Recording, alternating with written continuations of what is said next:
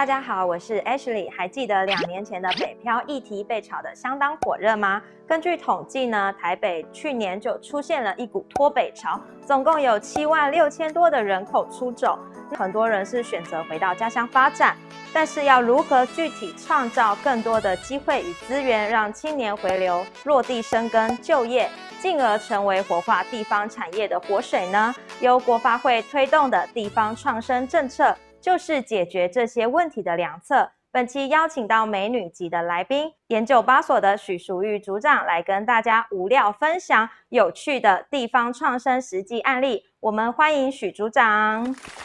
哎，H 你好，呃，各位台经月刊读者好朋友，大家好，我是台经院研究八所副研究员许淑玉。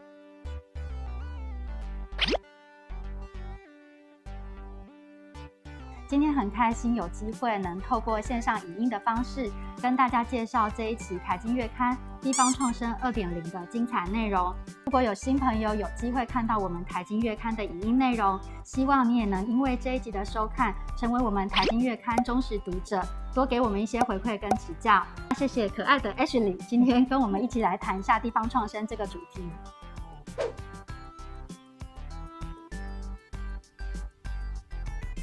组长好，我们很想问，地方创生其实是源自于日本的一个概念。那我们借鉴日本呢，诉求永续发展，希望台湾也能够走出自己的路哦。我们谈的呢是一个概念，一个政策的推动。对于地方创生到底要怎么做，还是非常的模糊。请许组长可不可以跟我们说说国内的案例，要如何在地方落实与深化地方创生呢？虽然地方创生是源自于日本的说法，但我们一开始参采日本相关的政策，一直到一零八年开始台湾地方创生元年的诞生，逐步走到现在也大约三年，已经慢慢的摸索出属于台湾的一套创生心法。那目前台湾地方呢，创生有很大一部分都是我们依赖青年的力量在做相关的推动。像我们刚刚落幕的二零二二年的地方创生论坛暨成果展，我们台经院研究发所作为国发会地方创生的专案办公室，其实也协助了台湾各地的创生推动。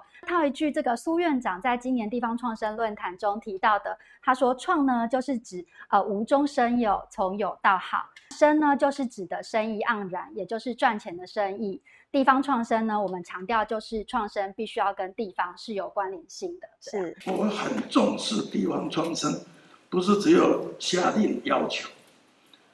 我们其实看到很多年轻人就在在地做地方创生的工作。那在这一期的财经月刊里面，我们会提到一些国内的案例。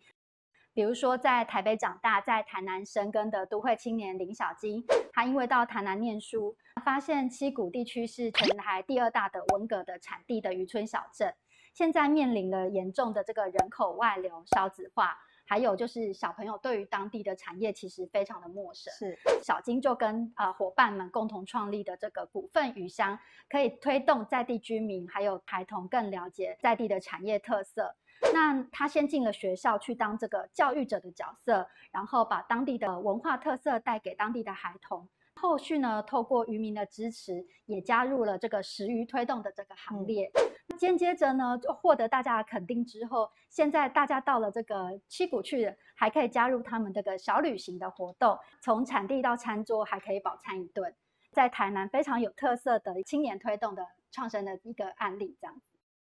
在基隆的青年林书豪，他因为很钟爱海洋，所以呢，为了重振这个正滨渔港，跟伙伴呢，创造了这个新冰山工作室。后续呢，在他携手这个地方政府跟居民共同努力之下，打造了我们现在大家熟知的十六栋的这个彩色屋，每天都会聚集非常多的游客到那里去做拍照打卡的动作，重新的打响正滨渔港的这个名号，这也是非常有趣的，就是地方青年推动地方创生的一个案例，是。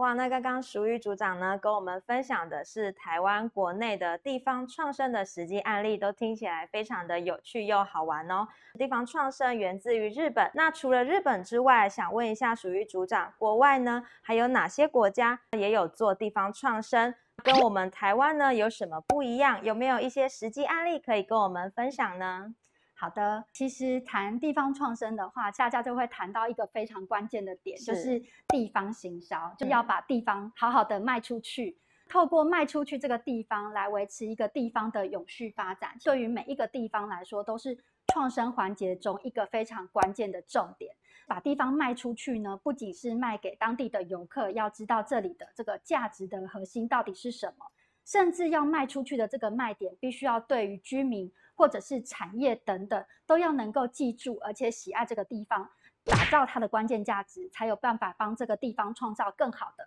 更有序的发展。目前世界主要城市呢，都有很多不同对于地方行销的特色跟手法。不仅呢，大城市有需要做地方行销，小地方更需要，因为在这个资源比较贫乏的这个压力之下，如果没有求生存的话，小地方有可能就会被消失了。是，所以我们在本期的内容呢，就会提到一些南欧翻转复兴的一案例。那透过呢这个文化脉络历史的打造。把别具意义的场域做重新的翻新，然后让民众可以在不同的时光下面体验到文化历史脉络堆叠出来创新的一个娱乐或休闲舒适的生活空间。另一篇文章呢，我们也有提到地方的创新行销，在里面我们举了还蛮多的例子，包含了英国的丁格尔小镇是怎么依赖一只海豚创造经济奇迹，甚至像日本我们大家最喜欢的吉祥物，它是如何展现在地的特点。以及大家最喜欢的就是帮地方取一个标志语言等等，比如说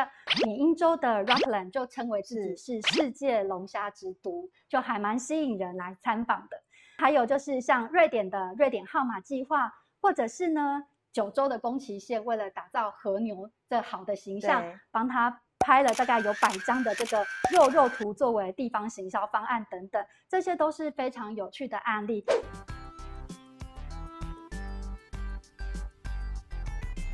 那来问一下鼠玉组长哦，对于现在想要做或是正在做地方创生的青年们，许组长有没有什么建议或是看法可以跟大家分享？以你专业的观点来纵观国内外的案例，他们成功的要素关键是什么？还有可能会带给我们什么样的启示？嗯，这几年其实我们接触到非常多在地耕耘的一些团队，然后大家都很辛苦的在对于在地的产业做推动，还有努力。要迈出地方最后的关键，其实是最多团队觉得最困扰而且最难的地方。对，所以透过我们这一期的台经月刊，除了政策的环节可以告诉大家要怎么样去争取相关的资源，然后呢了解政策的方向之外，我们呢也有建议大家行销地方的重要环节有哪些，包含呢就是刚刚提到的啊，有代言，有品牌识别，有在地标语，还有带动议题的创造。以及大家最需要的基础建设等等，这个都是